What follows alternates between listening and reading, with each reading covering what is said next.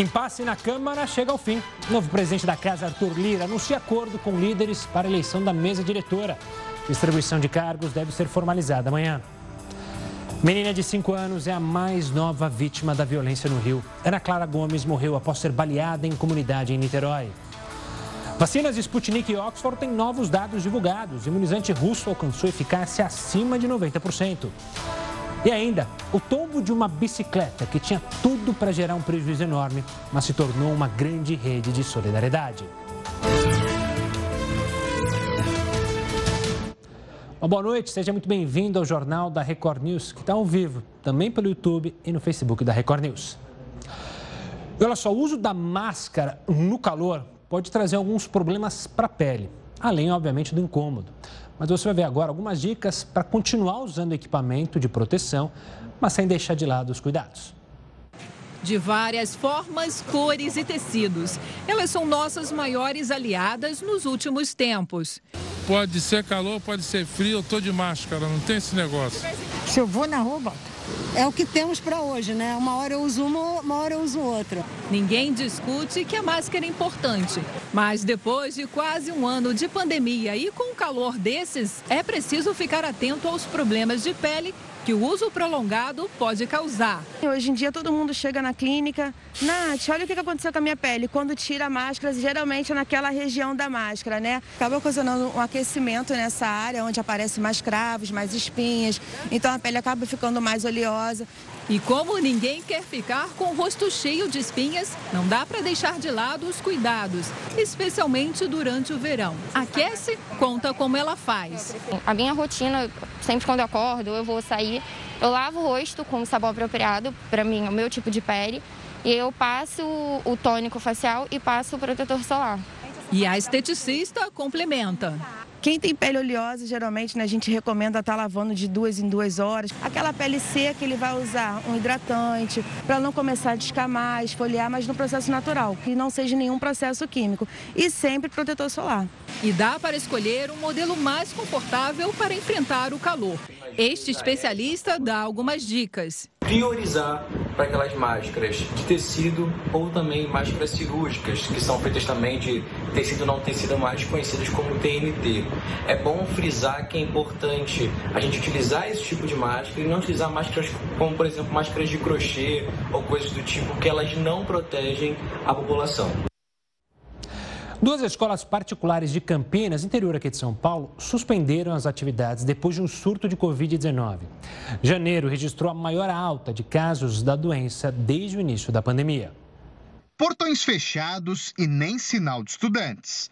Na escola particular Jaime Kratz, em Campinas, a decisão de suspender as atividades presenciais até o dia 18 foi tomada depois que um grupo de professores contraiu o novo coronavírus. Um estudante também testou positivo para a Covid-19 e outros seis estão com suspeita. De acordo com a direção da escola, as aulas tinham sido retomadas em 25 de janeiro, com uso de máscara, álcool em gel e 35% de ocupação das salas. Os órgãos sanitários e a Secretaria de Ensino já foram informados. Na escola Farroupilha, também particular, as aulas começaram em 26 de janeiro com os protocolos de segurança, mas com a confirmação de dois casos positivos entre os professores e alunos, as atividades presenciais foram suspensas por 10 dias. O estado de São Paulo conseguiu liminar favorável, permitindo a reabertura das escolas, mesmo em regiões nas fases vermelha e laranja. O ensino estadual vai retomar as atividades com a presença de alunos na próxima segunda-feira, dia 8. A Secretaria de Educação afirma que as unidades de ensino são ambientes seguros. a ministra Rosa Weber, do Supremo Tribunal Federal, absolveu um réu condenado a três anos e seis meses de prisão por um furto inusitado. Quem acompanhou esse caso foi Heroto Barbeiro. Heroto, o que, que esse homem furtou e qual que foi o desenrolar dessa história? Olha, ele furtou um objeto de um supermercado. Valor do furto dele, 100 reais. Aí ele foi condenado a três anos e seis meses em regime fechado. Cana grossa para ele. Três anos e seis meses por causa de 100 reais. Bom, é lógico que ninguém pode pegar nada, nem no supermercado, em lugar nenhum, claro. faz três anos e seis meses, é uma, é uma pena muito dura. O que chama atenção são duas coisas. Primeiro, isso aconteceu em 2017, quatro anos atrás. Ele foi condenado em primeira instância, foi lá para Brasília, de Brasília foi parar no Supremo na mão da ministra Rosa Weber. Quatro anos que o processo está rolando aí na Justiça. A minha pergunta é o seguinte, além, logicamente, da, do excesso da pena. A ministra falou o seguinte, olha, isso daqui é o princípio da insignificância, ou seja, é tão pequenininho que o cara não pode ir para a cadeia por causa disso. Esse é o princípio da insignificância é, mostrado pela ministra Rosa Weber. Agora, quanto custou esse processo? Quanto papel, quanto carimbo, quanto funcionário, quanta coisa rodou nesses quatro anos? Agora eu pergunto o seguinte: se o cidadão pegou 100 reais e, e, e pegou é, de cadeia três anos e meio, quantos anos de cadeia deveria pegar um cidadão que construiu um estado em Manaus valendo 600 milhões de reais, que hoje custa um milhão de reais por mês de manutenção numa cidade que está com problema de oxigênio, falta de leite e tudo mais. Então você veja como é que é as penas do nosso país. Pegou 100 reais, pega 3 anos e meio. Os outros, você não viu que ninguém foi punido, ninguém foi para cadeia por causa desse elefante branco e de outros que a gente tem espalhado aí pelo nosso país. Pois é, né? A justiça, nesse caso, mais do que nunca mostra o quão cega é ou quão é, olha para o réu de maneira diferente, como você bem lembrou, né, Heroto?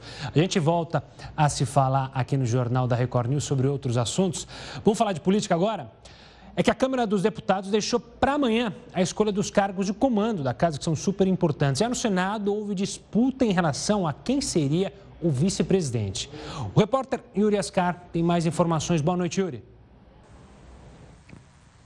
Boa noite, Gustavo. No Senado, a eleição da mesa diretora foi pacífica. Apenas a primeira vice-presidência teve disputa entre dois senadores, Lucas Barreto, do PSD do Amapá, e Veneziano Vital do Rego, do MDB da Paraíba. A bancada do PSD tem 11 senadores, enquanto a do MDB, 15. Veneziano acabou vencendo por 40 votos a 33. O segundo vice-presidente vai ser o senador Romário, do Podemos. E também foram eleitos os quatro secretários e três dos quatro suplentes. Já na Câmara não houve entendimento. A eleição para os cargos da mesa diretora ficou para amanhã, às 10 da manhã. Hoje, os deputados buscaram construir um acordo para garantir o espaço da oposição. O primeiro ato de Arthur Lira como presidente da Câmara foi desfazer o bloco de partidos que dava apoio ao adversário dele, Baleia Rossi. Porque PT, PSB e PDT registraram no sistema entrada no bloco seis minutos depois do prazo. De acordo com os critérios de proporcionalidade, o bloco de Baleia Rossi teria direito a quase metade das cadeiras na mesa diretora. Os deputados chegaram a acordo na reunião de líderes hoje. A primeira vice-presidência ficou com o PL, com o deputado Marcelo Ramos. A segunda vice com o PSD, com o deputado André de Paula. A primeira secretaria com o PSL, com o deputado Luciano Bivar. A segunda secretaria com o PT, a terceira terceira ou com PSDB ou com PSB e a quarta com republicanos. As suplências devem ficar com PDT, DEM e PSC. Gustavo. Ainda nessa edição a gente vai falar mais sobre esse novo desenho da Câmara e do Senado. Olha, quase 300 pessoas podem ter furado a fila da vacinação contra a Covid-19 em Minas Gerais. As denúncias já foram recebidas pela Ouvidoria Geral do Estado. A vacinação contra a Covid-19 começou há 15 dias e a Ouvidoria Geral do Estado já recebeu 296 denúncias dos famosos fura-filas. Na primeira fase da vacinação, a prioridade seria para profissionais de saúde que atuam na linha de frente indígenas que vivem em reservas, idosos que vivem em asilos e pessoas com deficiência que vivem em instituições específicas. As denúncias envolvem instituições e profissionais da rede estadual, municipal e particular de todo o Estado. Ainda de acordo com a Ouvidoria Geral, caso sejam encontrados indícios de irregularidades, os casos são encaminhados para apuração pelos órgãos competentes. Outras denúncias podem ser feitas pelo site www.ouvidoriageral.mg.gov.br barra coronavírus e também pelo número que aparece aí em nossa tela, o Disque Saúde 136. Um grupo de cinco amigos está desaparecido no mar do Rio de Janeiro. Eles saíram em direção à Fortaleza e perderam contato com a família após uma tempestade. A viagem foi a bordo de uma lancha De acordo com os familiares, o grupo tinha experiência no mar. Embarcações atracadas no Porto do Açu, a 320 quilômetros do rio, receberam os pedidos de socorro. A Marinha já foi acionada e as buscas já duram três dias. Os militares estão a 90 quilômetros da costa e, infelizmente, até agora, não há vestígios da lancha. Um veterano de guerra que virou símbolo da luta contra a Covid-19 nos deixou hoje, lá no Reino Unido, infelizmente vítima da doença. A gente vai contar essa história de Tom Moore daqui a pouco, aqui no Jornal da Record News. E uma menina de 5 anos morreu depois de ser baleada na porta de casa em Niterói, no Rio de Janeiro. Um cabo da Polícia Militar foi preso como suspeito pelo disparo. O repórter Pedro Paulo Filho tem as informações. Boa noite, Pedro. Oi, Gustavo, boa noite para você, boa noite a todos. Olha, segundo a Delegacia de Homicídios de Niterói, os relatos de testemunhas e a perícia técnica nas armas dos policiais incriminaram o cabo da PM. Ele vai responder por homicídio doloso quando há intenção de matar. A Ana Clara Machado estava brincando com o primo hoje de manhã, numa comunidade que fica aqui atrás, em Niterói, na região metropolitana, quando foi ferida. Ela chegou a ser levada para o hospital, mas acabou não resistindo aos ferimentos. Segundo os moradores, os policiais militares faziam uma operação aqui no local. Revoltados, eles fecharam no início da noite uma das principais vias aqui da cidade para pedir justiça bombas de efeito moral foram lançadas para conter os manifestantes. Agora a gente consegue ver logo aqui atrás que tem viaturas posicionadas, inclusive fazendo um patrulhamento mais ostensivo e também uma blitz nos carros que passam aqui na região, justamente para evitar novos tumultos. Essa já é a quarta criança baleada no Rio só esse ano e a segunda que morreu vítima da violência.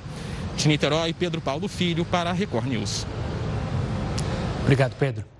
Começou a funcionar hoje a vacinação por drive-thru no Distrito Federal. Os pontos escolhidos pela Secretaria de Saúde amanheceram com filas enormes. O choro da Lúcia chamou a atenção de todo mundo. Mas, Lúcia, esse choro é de quê? É de alegria!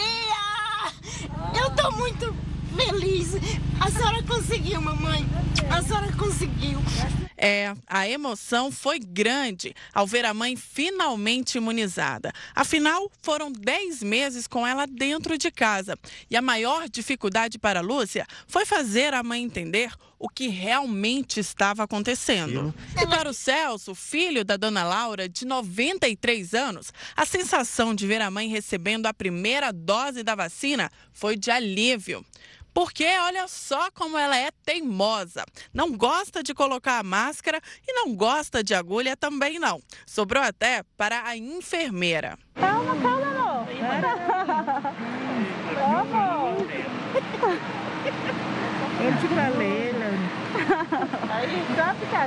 Não é fácil, né? Que ela é meio agitadinha. A gente fica assim, tranquilo, dá uma tranquilidade muito grande saber que apareceu, Deus ajudou que apareceu essa vacina e para a gente vacinar os nossos velhinhos. O primeiro dia de vacinação por drive-thru para idosos acima de 80 anos foi bem movimentado nos 10 pontos escolhidos pela Secretaria de Saúde, principalmente no período da manhã, que foi marcado por filas gigantescas de carros e muita espera. Foi bem cansativo, né? O começo com muita fila, né? Mas assim, foi chegando mais gente, ajudando e deu tudo certo, né? A gente conseguiu zerar a fila, aí com mais fila de novo, mas é muito bom, né? A gente está vendo que o pessoal queria mesmo essa vacina, né? Olha, no Rio de Janeiro, a Prefeitura também anunciou que antecipou em uma semana o calendário de vacinação. A decisão de antecipar ocorre após a chegada de mais 134.580 novas doses de vacina. Sendo assim, será possível vacinar até o fim do mês idosos com mais de 75 anos. Nós convidamos o epidemiologista da Universidade Federal de Pelotas, Pedro Halal, para entender se vacinar primeiro esse grupo vai diminuir o número de internações. Pedro, obrigado pela participação aqui mais uma vez conosco no Jornal da Record News. A gente parte desse princípio, né? Que vacinar o grupo de idosos, a gente diminui o número de internações e também o número de mortes. Está certo pensar isso? Uma boa noite, Pedro. Boa noite, Gustavo. Está corretíssimo. E se eu te respondesse essa pergunta dez dias atrás, eu te responderia com base na lógica científica. Agora eu posso te responder essa pergunta com base nos dados reais de Israel. Em Israel, quando 40% da população chegou a receber a vacina, agora já passou de 50%, já houve um decréscimo importante nas hospitalizações. Então, com certeza, vacinar os idosos, que são aqueles afetados de forma mais grave, vai reduzir o número de internações. Agora, Pedro, há uma contradição aqui no caso da Europa, aonde a vacina da AstraZeneca, da, da Oxford, vários países europeus aqui estão dizendo que deve ser aplicada em pessoas com menos de 55 anos de idade. Aqui na Itália está dizendo que é menos de 55 anos de idade. E outros, o que, que aconteceu que os velhos não, não podem tomar essa vacina da AstraZeneca Oxford? Não, na verdade o que acontece é o seguinte: todas essas vacinas elas são testadas em um estudo de fase 3 e esse estudo de fase 3 ele da AstraZeneca não incluiu um número muito grande de pessoas idosas mais velhas. Então, a AstraZeneca está conduzindo agora novos estudos com mais participantes dessa faixa etária. Não quer dizer que a vacina não funciona para eles. Quer dizer que o protocolo que foi aprovado, que é o da fase 3, não inclui alguns grupos, não inclui número suficiente de pessoas em alguns grupos. Sinceramente, a minha opinião como epidemiologista, é muito pouco provável que a eficácia da vacina seja menor nesses grupos. Então, eu não vejo assim como uma situação ah, muito preocupante ter a vacinação em grupos idosos também de 55, pelo menos até os 75 anos, eu não vejo nenhum problema. Talvez a partir dos 75 anos seja prudente esperar mais resultados dessa nova fase do estudo para então administrar doses da AstraZeneca para idosos 76, 77 anos para cima. Pedro, olhando outros exemplos também pelo mundo, um que chama muito a atenção, até por ser único, é o caso da Indonésia. Lá na Indonésia, eles preferiram vacinar os jovens primeiro, as pessoas que, teoricamente, não têm o risco de desenvolver a doença de forma grave. É, você entendeu, basicamente, por que, que eles fizeram isso? Faz sentido vacinar até esse objetivo, vacinar primeiro os mais novos? Olha, se fosse uma escolha minha, eu não faria. Eu acho que o modelo brasileiro é melhor, mas faz sentido também. Qual é a lógica deles? Eles querem vacinar primeiro os grupos que mais circulam. Se eles vacinar o grupo economicamente em idade produtiva, essas pessoas que mais circulam na rua vão estar imunizadas. É uma tentativa. Não existe uma resposta, Gustavo, pode ser, pode, para ser bem sincero, certo ou errado. Pelo que eu vi dos estudos que testaram as vacinas, as vacinas são mais eficazes para prevenir casos graves do que para prevenir transmissão. Por isso, eu acho que o modelo brasileiro é melhor do que o modelo da Indonésia. Mas é uma tentativa que está sendo feita e a gente vai avaliar os resultados do futuro. Israel, que fez um modelo de vacinar muito rápido toda a população, já está colhendo resultados maravilhosos aí em pouco tempo. Pedro, tem mais uma, um esclarecimento aqui, uh, ainda em função da, da, da, Nós estamos aplicando aqui em São Paulo a vacina chinesa, de origem chinesa. O Fiocruz do Rio de Janeiro, que mostrou agora há pouco, é da AstraZeneca. E o que eu estou vendo aqui, a Europa basicamente é a AstraZeneca, pelo menos por enquanto, a massa vendo. Eles estão discutindo o seguinte: se entre a primeira dose e a segunda dose, qual é o espaço de tempo necessário ou mais indicado? Eu estou vendo que em alguns lugares da Europa eles falam que são quatro meses, perdão, é, é quatro dias, em outros lugares da Europa estão falando que são 12 dias e outros estão falando que 21 dias. E aí, qual é o critério? Olha, assim, essa, essa é uma ótima pergunta, porque isso é a típica coisa que todo mundo quer saber. Na verdade, o que nós, como pesquisadores, sempre vamos responder nessa pergunta é que seja aplicada na mes no mesmo intervalo de tempo do estudo que foi publicado e que foi aprovado na Anvisa ou na Anvisa dos outros países. No caso da Coronavac, se eu não me engano, são até 28 dias. No caso da AstraZeneca, eu não me lembro exatamente, são esses números provavelmente que tu está citando. A minha sugestão como pesquisador, e não poderia ser diferente, é seguir o intervalo de tempo que foi aprovado pela Anvisa ou pelas Anvisas equivalentes dos outros países. No caso de algumas vacinas, e aí vem a novidade dessa vacina da Janssen, da Johnson Johnson, que está chegando, uma das grandes vantagens dela é ser uma dose só. Então, já traz aí uma possibilidade para o Brasil estar tá atento, porque talvez para o caso brasileiro, especialmente para as regiões mais remotas, região norte, etc., seja uma ótima ideia administrar essa vacina de uma dose só. Pedro, aproveitando que você falou da vacina da Johnson Johnson, tem a vacina da Johnson Johnson, tem a vacina Sputnik que já pediu para fazer o teste, a fase 3 aqui, então, se aprovado o uso emergencial. A gente tem uma vacina indiana também já em comunicação com a Anvisa. O aumento do número de vacinas aqui e de, de diferentes tipos de vacina altera alguma coisa no Plano Nacional de Imunização? Isso muda algum aspecto ou não? Quanto mais, melhor e ponto final. Olha, Gustavo, vamos então lembrar da outra vez que eu conversei com vocês, quando a vacina era estava no horizonte. O que, que eu dizia? O grande desafio do Brasil é conseguir as doses em número suficiente, independente de quais vacinas, claro que desde que aprovadas pela Anvisa. Por quê? Porque o Brasil tem uma expertise em distribuição de vacina. Tipo assim, depois que a vacina chegou nas, nas cidades, ela, o Brasil consegue distribuir rápido e aplicar rápido a vacina.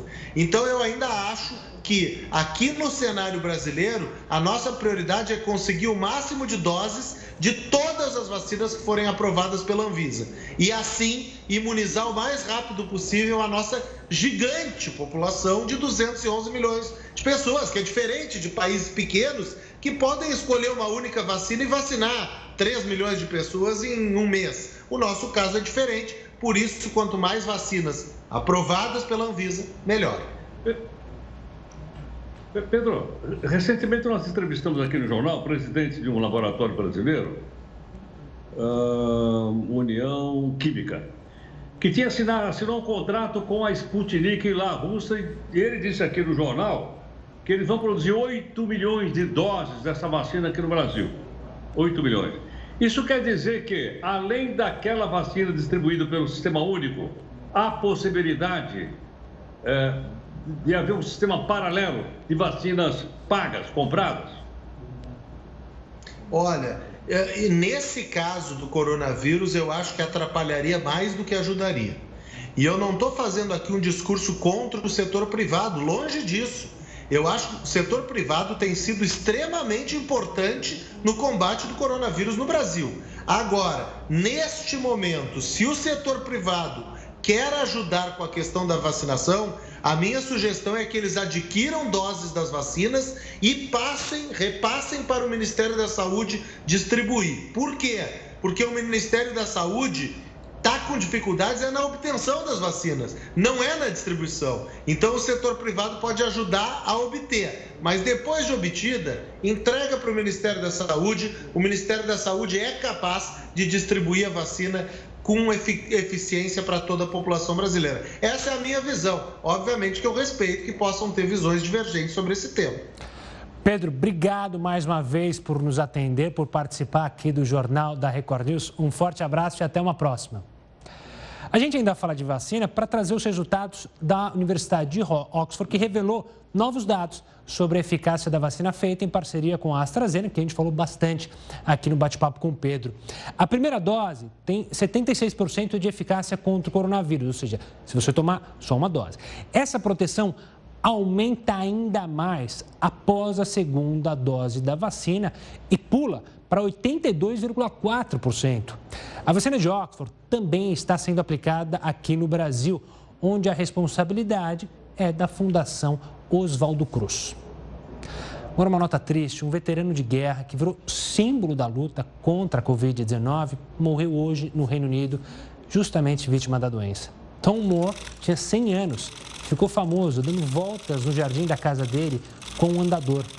A campanha é, intitulada por ele arrecadou o equivalente a 224 milhões de reais para o Serviço Público de Saúde britânico, o SUS de lá. Pela ação, ele recebeu a imagem que você viu, o título de cavalheiro da rainha. Como fazia um tratamento de pneumonia, Tim não pôde ser vacinado. Em nota, o Palácio de Buckingham afirmou que o veterano foi uma inspiração para todo mundo. E olha, hoje foi a vez da Espanha restringir voos aqui do Brasil para conter o avanço de variantes do coronavírus no país. A gente vai explicar mais detalhes sobre isso em instantes aqui no Jornal da Record News. E hoje foi a vez da Espanha restringir voos do Brasil para conter o avanço de variantes do coronavírus no país. As medidas começam a valer a partir de amanhã. Podem entrar no país estrangeiros com residência e cidadãos espanhóis. As novas regras vão valer por duas semanas. Além do Brasil, a África do Sul também entra na lista de países com restrições de viagem para a Espanha. Vamos falar mais uma vez com o Heródoto Barbeiro para explicar sobre a linha de sucessão da presidência da República, já que a gente tem novos integrantes aí nessa linha sucessória, mas tem um deles que, se não me engano, tem um asterisco ali do lado, né, Heródoto? Exatamente, exatamente. Agora, não que a linha sucessória mudou, continua sendo exatamente a mesma. Os personagens é que mudaram e a gente vai mostrar então. Queria lembrar o seguinte, Gustavo, está lá na Constituição de 1988. Então, primeiro titular, aí a gente vai mostrar a imagem, é o presidente da República. É ele que é o titular. Na falta do titular, vai o vice. O vice, todos nós conhecemos, é o general Mourão. E agora nós temos então o terceiro da linha sucessória, que é o presidente da Câmara. Foi eleito agora, Arthur Lira. O quarto da linha de sucessão é o senador que foi eleito ontem, a gente mostrou aqui ao vivo lá na Record. Ele é o quarto, presidente do Senado, é o quarto sucessão. E o quinto na sucessão se nenhum desses puder assumir, é o presidente do Supremo Tribunal Federal, que todos nós conhecemos, já mostramos aqui várias vezes, Luiz Fux. Então a linha, a ordem sucessória não mudou, continua mesmo. Personagens mudaram, haja vista que agora nós temos um novo presidente da Câmara e um novo presidente do Senado. Faltou um sexto, uma sexta, sexto, sexto da ordem aí, eh, Gustavo, que era a sua foto, mas eu resolvi não colocar hoje, tá bom? Ah, quem dera, hein? Quem dera se eu fosse presidente. Quem dera, mas eu não quero. Como diz o presidente Jair Bolsonaro, é muita dor de cabeça. Que eles fiquem com essa dor de cabeça, eu prefiro ficar aqui ao seu lado, sem dores de cabeça. Heródoto. Vamos lá. Heroto, vamos chamar para nossa conversa agora também o Sérgio Praça para falar sobre essas mudanças no Congresso. Ele que é cientista político da FGV e vai analisar essas novas mudanças. Sérgio, obrigado pela participação aqui conosco. Eu queria começar justamente analisando o que muitos disseram que foi uma vitória do presidente Jair Bolsonaro de conseguir colocar alguém que ele era simpático, que era a, na Câmara o Arthur Lira. Mas o que, que o presidente, o que o governo federal precisa fazer para que essa simpatia pelo Arthur Lira, de fato, gere benefícios para o governo federal? o presidente Bolsonaro e seus ministros precisam abrir as portas para parlamentares, é, digamos, indicados pelo Arthur Lira para negociar cargos e verbas. É, a segunda coisa que vai acontecer, então essa é a primeira coisa que, que o governo precisa fazer. A segunda coisa é a reforma ministerial que deve vir nos próximos dias.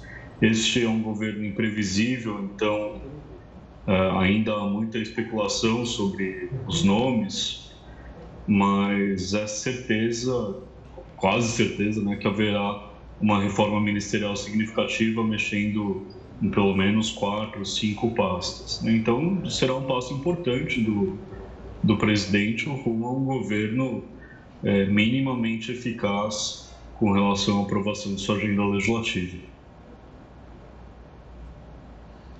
Sérgio, pelo segundo dia consecutivo, a Bolsa de Valores subiu. Subiu ontem 1%, subiu novamente hoje. E o pessoal do mercado disse que ela subiu porque tivemos eleições para a Câmara e para o Senado.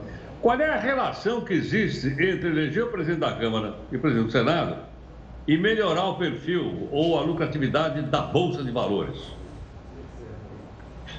É, há várias respostas, inclusive uma resposta simples, que é a que eu vou dar, que é o fato de que tanto o Lira quanto o Pacheco não vão abrir processo de impeachment contra o presidente. Né? Isso é prerrogativa, é claro, do, seria prerrogativa do Arthur Lira, como presidente da Câmara dos Deputados.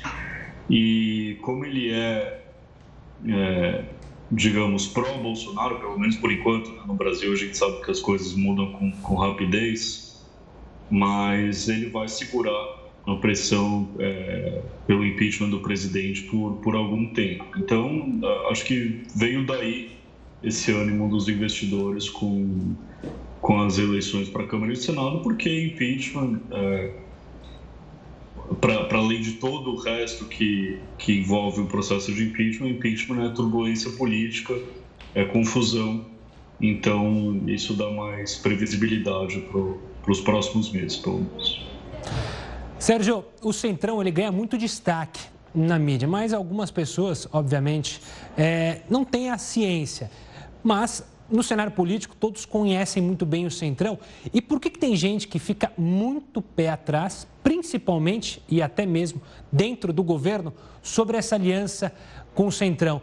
Por que, que o Centrão causa tanto medo a quem está no governo federal. E não é só o caso do presidente Bolsonaro. Em outros é, governos, o Centrão também causava assombrações ali no Planalto. Por quê?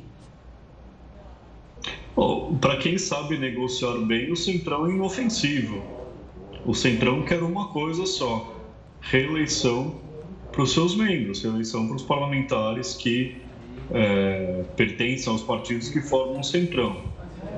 É, lembrando da presença do Michel Temer, por exemplo, ele próprio era né, um deputado típico do Centrão e negociou tranquilamente com, com esses parlamentares ao longo do seu, né, do, do, seu, do término do mandato da Dilma Rousseff, enfim, né, dos dois anos e meio em que ele ficou. Então eu acho que o, esse medo do Centrão é, tem mais a ver com a é, com a possibilidade de negociações darem errado, com, a, com o fato de que no governo Bolsonaro ainda não existe alguém que, que centralize as negociações com os parlamentares, mas isso é algo que eu acho que o governo pode corrigir agora até com uma certa facilidade. Eu acho que o governo, né, vou dar um pouco de crédito ao governo, acho que o governo entendeu os erros dos últimos anos e está com medo do impeachment né? pode não ser muito, mas está com medo. E agora vai ter que reorganizar a casa para negociar bem com o legislativo, de uma maneira que não vinha fazendo.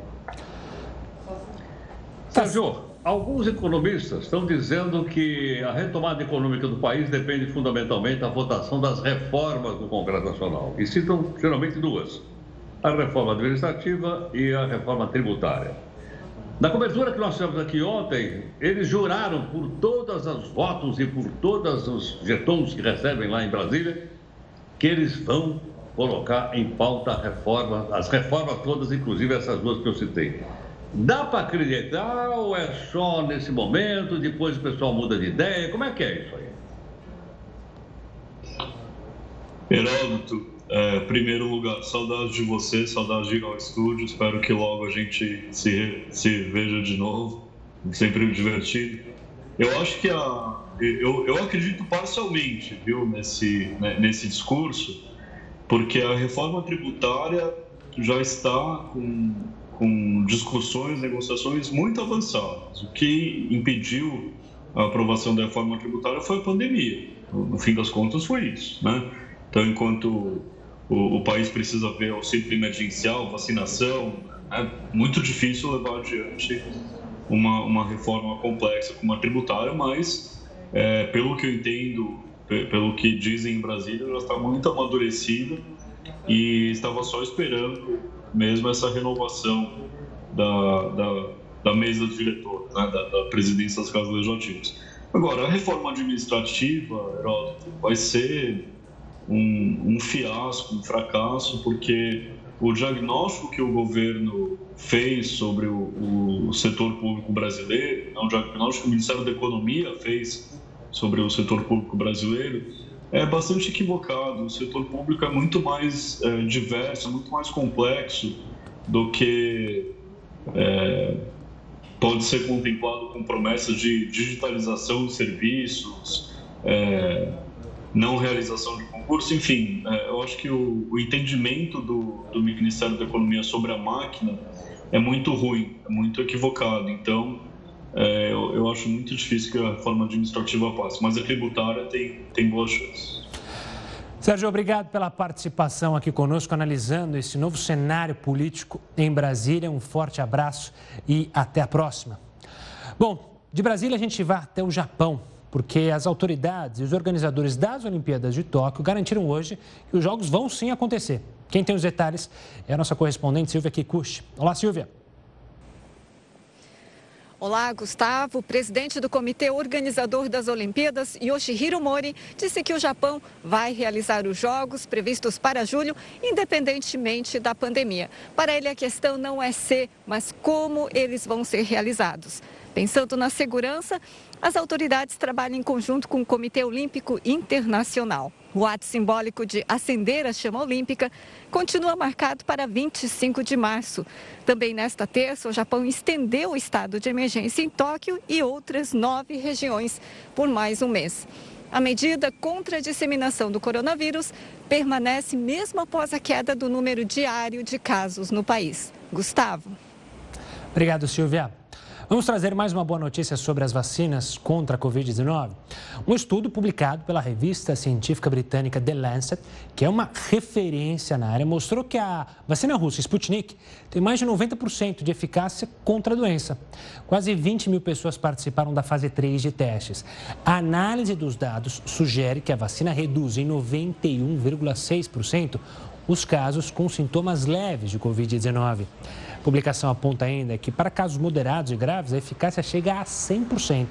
A vacina é aplicada também em duas doses e até agora vinha sendo alvo de críticas pela ausência dos resultados finais dos testes.